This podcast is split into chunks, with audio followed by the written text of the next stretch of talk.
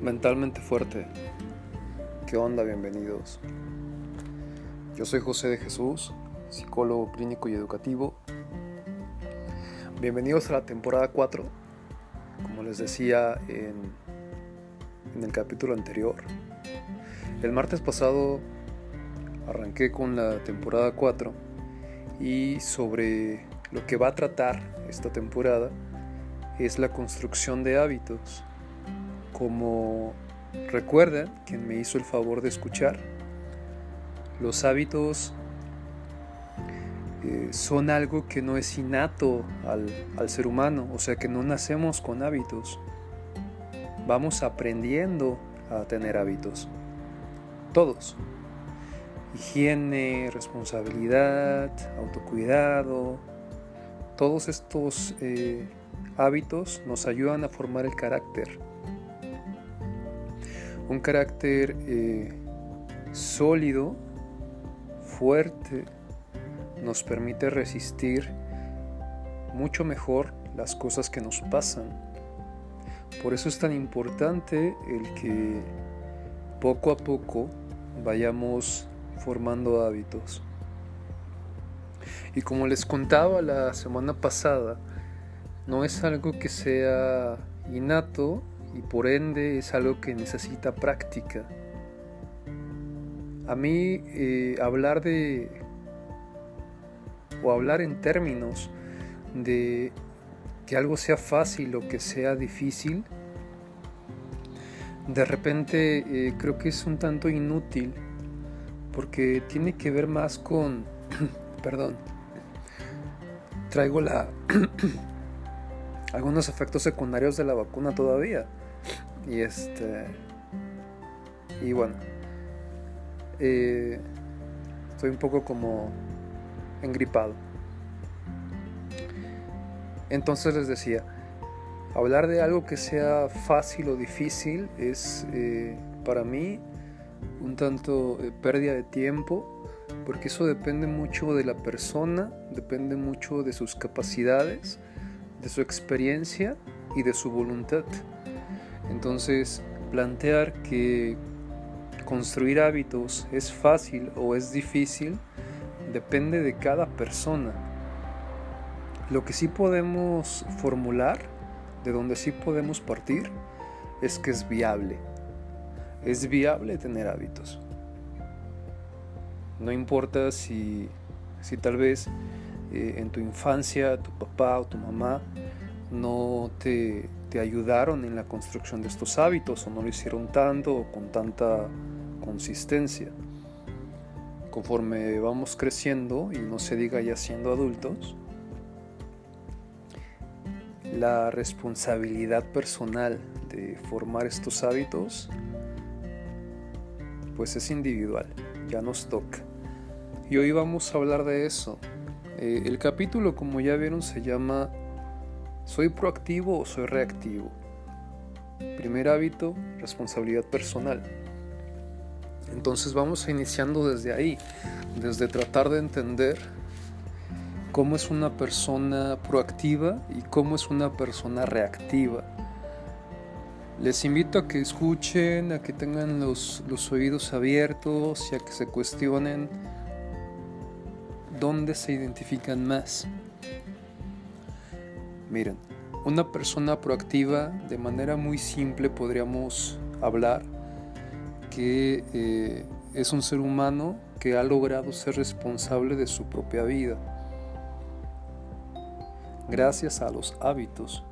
O sea que no, no es que un día, no sé, tengas 18 años y, ah, ya soy responsable de mí. Pues no es cierto, ¿verdad? Si vamos hacia atrás y hacemos memoria de cómo éramos nosotros a los 18 años, podemos entender, gracias a la experiencia, que no es tan simple, que el aprender a ser responsables de nosotros mismos no solo toma tiempo, sino que toma eh, esta, que cuesta esta necesidad de experimentar de intentarlo una vez, ver cómo nos va, volverlo a intentar, ver cómo nos va, corregir lo que consideremos que es necesario y seguir practicando, como todo en la vida. Entonces, eh, como les comento, los seres humanos adultos somos responsables de nuestra propia vida. Y esto implica que aprendamos a tener la, capacidad de autocuidado, o sea, que, que nos cuidemos a nosotros mismos. Que nos eh, cuidemos en cuestión de alimento, de las horas de sueño, actividad física, nuestros pensamientos, las amistades que decidimos tener, cómo nos referimos a los otros, de qué manera me acerco con los demás y los trato, porque eso también implica la forma en la que muy probablemente voy a ser tratado, ¿no? Entonces todo esto es autocuidado. ¿Qué tanto me desvelo? Si de repente me echo unos tragos o fumo, ¿qué consecuencias tiene? Y no se trata de caer en los extremos, ¿no? O de ser muy rígido, de decir, no, pues entonces voy a vivir casi, casi como el camino de la santidad. No va por ahí. Va que eh, en medida de las posibilidades de cada uno de nosotros, y también de las expectativas que tengamos sobre nosotros, podamos tener mayor autocuidado. Respetemos más nuestro cuerpo. Yo creo que esa es una de las cuestiones principales de todo esto. Cuando una persona, en este capítulo y en los que siguen de esta temporada que es este, específica de hábitos, Voy a tratar de poner ejemplos muy, prácticos, espero sean útiles. Cuando una persona eh, consume alguna sustancia, evidentemente ahí no podemos hablar de autocuidado, ¿cierto? Esta persona necesita ayuda, necesita esta contención emocional que le, que le permita pues plantearse otras formas más sanas ver si puede dejar de consumir, lo que sea que consuma, ¿no? Pero ahí no podemos hablar de autocuidado. Entonces, aunque de repente pueda sonar como muy trillado, que supuestamente ya todos sabemos qué hay que hacer, la realidad nos muestra otra escena. Cada vez hay más personas que consumen alguna sustancia en nuestro país, tristemente. Cada vez hay más personas que por muchas situaciones, no cuidan tampoco lo, que comen, su alimentación es, no hay balance. Y esto repercute ¿no? en enfermedades crónico-degenerativas. Inclusive eh, se, está, investigando y está habiendo eh, ya resultados de estas investigaciones sobre la relación directa que hay entre el tipo de alimentación que tenemos y depresión. Así de canijo está. Entonces, em, es, les digo, parecería ya como muy simple, muy trillado, que lo escuchamos tanto, pero no hay conciencia todavía. Como les he comentado en algún momento, en psicología profunda para atrevernos a hablar de conciencia es porque ya hay acción. Y la acción empieza poco a poco, ¿no? con pequeñas modificaciones de conducta. Pero bueno, ese es el punto uno, autocuidado decidir con, responsabilidad y aprender a desarrollar esa capacidad, a aprender a darnos cuenta que pues somos responsables de lo que decidimos, de lo que hacemos, de lo que decimos y de lo que callamos. Es eh, desarrollar la habilidad de tener una respuesta ante cualquier estímulo y por eso ahorita les decía inclusive lo que callamos, porque una respuesta a veces implica la no acción.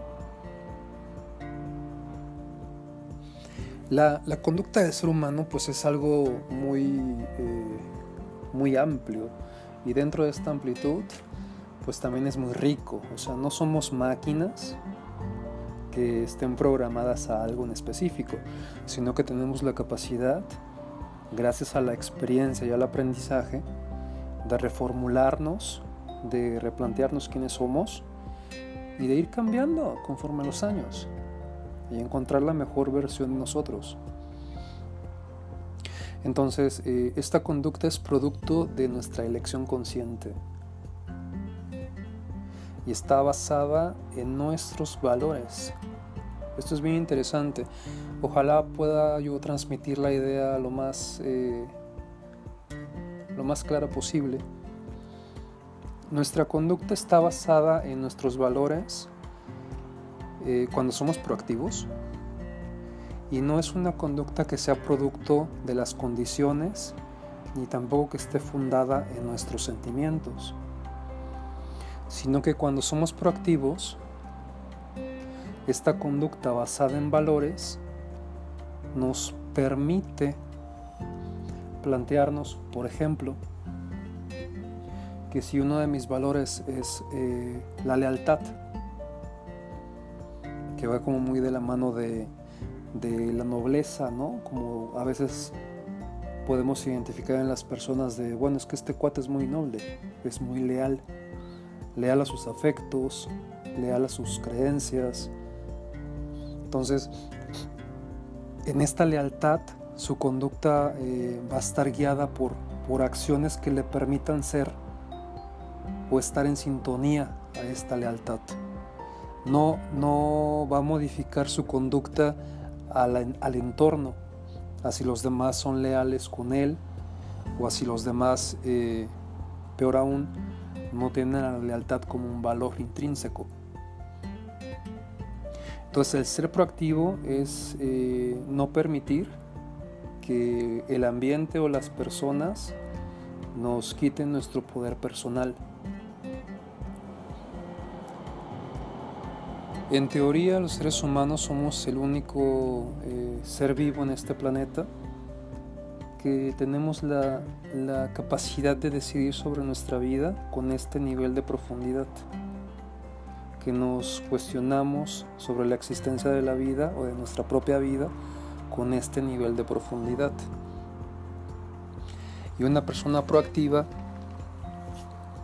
su naturaleza, aunque también hay autores que dicen que todos los seres humanos, toda la humanidad, por naturaleza somos proactivos, pero ahorita vamos viendo eso. Eh, alguien proactivo es alguien que tiene el poder de controlarse a sí mismo y de no permitir que el ambiente y que los otros modifiquen su esencia. De repente, ¿no? Escuchamos esta frase como de yo te trato como tú me tratas. Esa no es una frase que diría una persona proactiva. ¿Por qué? Porque si tú me tratas bien, yo te trato bien. Si tú me tratas mal, yo te trato mal. Entonces, ¿dónde están mis valores? Sé que puede sonar como muy fuerte, ¿no? Pero, pero es cierto. Tampoco se trata de, bueno, me están tratando mal, entonces me voy a quedar aquí yo en este papel de trato bien, inclusive me convierto en tu víctima o permito que me lastimes continuamente. No va por ahí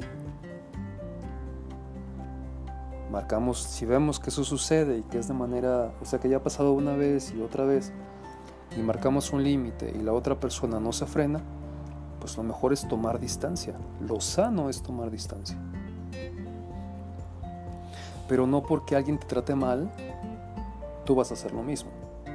Esa no es una persona proactiva. Entonces, eh, les digo, sé que a lo mejor suena como muy fuerte, porque porque cada vez es más común que escuchemos eso, ¿no? Bueno, yo los trato como me tratan. Y, en verdad, eso no es una persona proactiva. Ahorita vamos a eh, ir desmenuzando esto un poco más. De manera, les digo, como muy general, estas son algunas características de una persona proactiva. La invitación sería a que poco a poco vayamos desarrollando más estas capacidades. El empezar con los hábitos de, de o que nos pueden permitir convertirnos en una persona proactiva. Y primero eh, ayuda mucho el cuestionar nuestros valores. Enumerarlos si quieren, hacer una lista, ¿no? ¿Cuáles son mis valores? Valores, perdón. ¿En, en qué se basan o en qué me baso yo para eh, plantear que estos son mis valores? Y da mucha claridad hacer esa lista porque es empezar a, hacer un trabajo de conciencia que nos permita conocernos más. Luego ahora, ¿cómo son las personas reactivas? Son aquellas personas que sí permiten que el ambiente físico y social les afecte. Cuando digo afecte no sea, o sea, no va tanto como de un rollo negativo o positivo, sino que causa un, efecto en ellos que, les modifique quiénes son, su esencia, su comportamiento, sus actitudes. Las personas reactivas ceden su poder personal a los otros, porque eso en, en esencia es lo que sucede. Si yo soy reactivo y yo voy a modificar mi esencia a como el otro me trate, le estoy cediendo ese poder. Porque si me trata bien, bueno, pues qué chido, ¿no? Pero si me trata mal, estoy permitiendo que me lastime, uno, y dos, estoy modificando mi esencia o me estoy, eh, digámoslo así, convirtiendo en un espejo de él. Y ahí yo pierdo mi poder. O sea, pierdo mi capacidad de decidir sobre mi vida. Así de canijo. Por eso el primer hábito es eh, la responsabilidad personal darnos cuenta que tenemos el poder de decidir sobre nuestra propia vida, nuestras acciones, nuestra conducta, actitudes, cómo nos desarrollamos con el otro, cómo convivimos con el otro. Y eso en verdad eh, se habla de poder personal porque es un autodominio. Somos capaces de dominarnos a nosotros mismos para no reaccionar conforme el ambiente o conforme a las personas. Y como les platicaba el, el martes pasado, los hábitos no son innatos y se construyen poco a poco con la práctica. Y se van perfeccionando con la práctica. Por eso es tan importante no perder como la, esperanza o eh, eso, ¿no? No desesperarnos, porque es algo que se inicia de cero y se va practicando. No vamos a llegar jamás a la perfección, eso no es humano, pero sí podemos perfeccionarnos poco a poco, gradualmente, hasta llegar, como les digo, a ser la mejor versión de nosotros mismos. ¿Qué piensan de todo esto?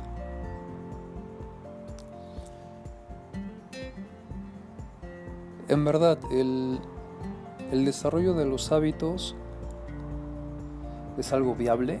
Yo sí les invito a que primero identifiquen dónde están más hoy, si del lado proactivo o del lado reactivo que hagan esta lista de valores y que se cuestionen de qué forma, como muy concreta, pueden ir acercándose más a lo proactivo, no permitiendo que las reacciones de los otros o del medio les afecten tanto, que no modifiquen tanto su esencia.